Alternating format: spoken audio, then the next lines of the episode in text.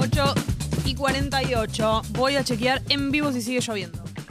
A ver, Jessy, Esperamos un cachito. ¿qué estás viendo? Sí, chicos, lamentablemente es como les dije. Esto sigue y va a seguir hasta las 2, 3 de la tarde. Así que la verdad es que. Si bien nosotras estamos acá trabajando, Trabajando, agarrando la pala, poniendo el cuerpo. si ustedes no tienen ninguna obligación, si no quedaron en nadie, con nadie en nada, la verdad, yo me quedaría en casa, Oh, ojalá, mía. Ah, con unos peppers puestos, ¿no? En pantuflas. Qué objeto la pantufla, ¿eh? Qué rancio. ¿No te gustan las Me pantuflas? encantan, pero están ahí todas. Sí, sí, tienen todo lo peor del pie. Lo peor, lo peor. Porque uno dice, están limpias. ¿Qué van a estar limpias? Las lavas y siguen sucias. Están más sucias que antes las pantuflas. Agarran todos los pelos de los gatos, agarran toda la tierra. Pero bueno, están ahí para soportarnos. Agarran la forma de nuestro pie. ¿Entendés? Salvo que tengas unas que sean de muy buena calidad, pero no es el caso, nunca es el caso. Vamos a hablar de las noticias del día de la Sí, fecha, te ¿les lo parece? ruego. Bien. ¿Qué tenemos un 25 de mayo en la República Argentina? Vamos a ir primero con la agenda presidencial porque eh, Alberto Fernández eh, va a estar eh, si- eh, a partir de las 11 en el eh, famoso Tedeum que se hace los 25 de mayo. Eh, a ver, primero va a ser un desayuno con los integrantes del Gabinete Nacional y otros funcionarios y después se va a ir a pie, con esta lluvia, A pata con pie, lo que llueve. a la Catedral Metropolitana. Va a ser la primera vez que asiste a un desde, eh, desde su asunción, recordemos porque tuvimos dos años de pandemia, entonces eh, no pudo ir al Tedeum. No, no sé si hubo Tedeum, pero por lo menos no fue Alberto Fernández. ¿Y quién es, lo, quién es el que... eh, Te lo debeum. dirija? Fue muy buena, no me lo pude aguantar, ¿me perdonan? ¿Quién es el que quién es el que dirige el oficio religioso? Nada más y nada, memo- nada menos que el arzobispo de Buenos Aires, Mario Poli. Eh, así que va a estar, eh, además de Alberto Fernández, va a haber eh, ministros de otras confesiones religiosas, integrantes del cuerpo diplomático del Gabinete Nacional y funcionarios.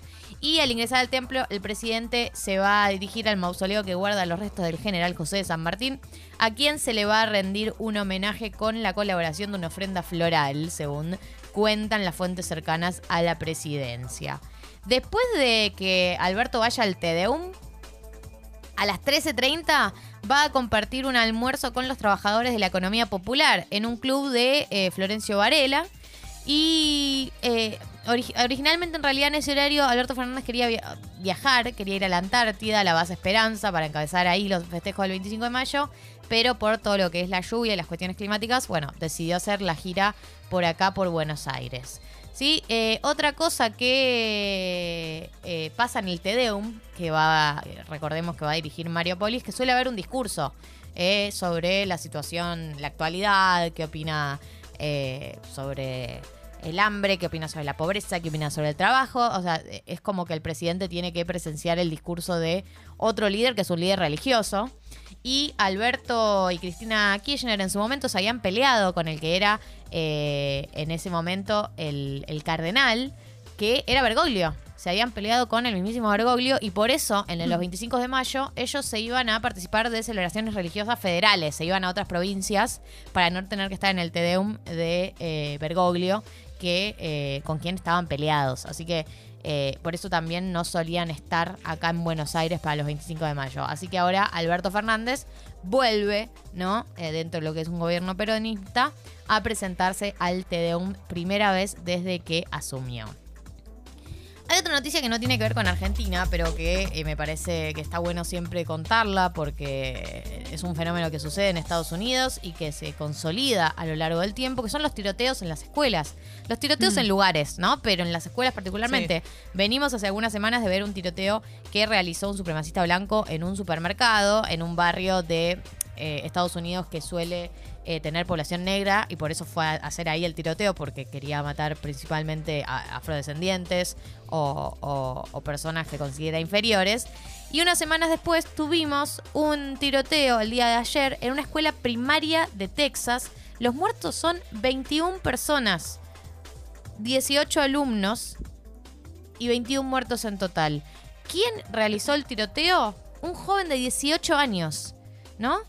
Eh, un pibe de 18 años que entra a una escuela Mm. primaria y mata a, ve- a 21 personas. Adiviná si en su Instagram tenía fotos con armas. No adivino. Eh, el, Sorpresivo. el atacante, que fue identificado como eh, Salvador Ramos, era un estudiante latino de esta. Eh, de, de esta secundaria. Se sabe que también eh, disparó contra su abuela antes de dirigirse al colegio. Y eh, que se cree que actuó solo en este crimen, digamos, que no, no, no- no- trabajó con nadie, no es que estuvo en un equipo ni que alguien lo empujó. Él solo, lo que se sabe es que Ramos era estadouni- era estadounidense, que era estudiante de este instituto de la secundaria de Ubalde. Como vos decís, Jessy tenía en su Mm. Instagram fotos con armas. eh, venía como mostrando, ¿no? El vínculo con las armas. eh, pero obviamente eso no te hace asumir que una No. persona va a caer a una escuela primaria y va a, hacer, a realizar un tiroteo masivo. Pero es Bueno. como una característica que se suma a las de los otros tiroteos de los niños en, Sí, en a los los colegios. tiroteos en general. Hay, Sí. hay algo en común, como Es cierto, Jessy, los de, adultos también. No solamente como en Instagram, sino algunos que tienen blogs Mm. donde vienen diciendo cosas del estilo, donde forman, forman parte de supremacistas blancos o forman parte de estos grupos de extrema derecha. Eh, en general hay señales, pero lo que pasa es que vos podés ver una persona que tenga blogs re violentos o un Instagram re violento y no por eso, viste, como que, a ver, me parece que hay un trecho larguísimo entre todos los casos que debe haber y las personas que llegan a, a esta instancia. Pero sí, es verdad que en este caso también había señales de vínculos con las armas y eh, tenemos al, en este momento 21 muertos, 21 muertos, 18 estudiantes y 3 adultos, ¿sí? Salvador Ramos es la persona que realizó el tiroteo eh, y que también murió, esto también hay que Mm. decirlo, porque no es que ahora vamos a poder tener su visión, su voz ni su testimonio, porque él también eh, murió, así que este es otro caso de el tiroteos masivos en Estados Unidos, lo cual, digamos, eh, lleva a de nuevo el debate que tiene en Loop Estados Unidos sobre la tenencia de armas. Recordemos que ahí está permitida la tenencia de armas y que es un debate que está eh, todos los años en la agenda estadounidense porque esto es algo que pasa corriente, de manera común y corriente en Estados Unidos y que eh, te lleva a preguntarte ¿no? Eh, si realmente toda esta política que tienen de eh, tener armas para defenderse está siendo utilizada para eso o está siendo utilizada más que nada por locos para llevar a cabo eh, eh, acciones tremendas, trágicas y muy, muy eh, fuera de control. Por último, el día de ayer quienes se manifestaron fueron los gobernadores de las distintas provincias de Argentina y el motivo por el cual se manifestaron es por eh, la- el debate que se está dando por la Corte Suprema. Vieron que el, el gobierno tenía una iniciativa de extender la, cor- la Corte a una mayor cantidad de, de- de miembros. Ahora, origi- ahora tiene cinco, pero en realidad hay cuatro porque falta reemplazar la quinta persona.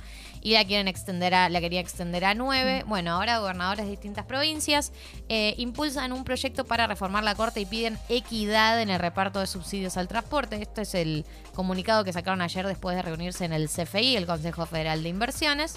eh, y se suma a la iniciativa de eh, el gobierno nacional de hacer la reforma en la Corte Suprema, de extender la cantidad de miembros y un poco de eh, empezar a replantear cómo se distribuye el poder, que está muy concentrado en este momento en la Corte Suprema. Así que esas son las noticias, aquí se las hemos contado.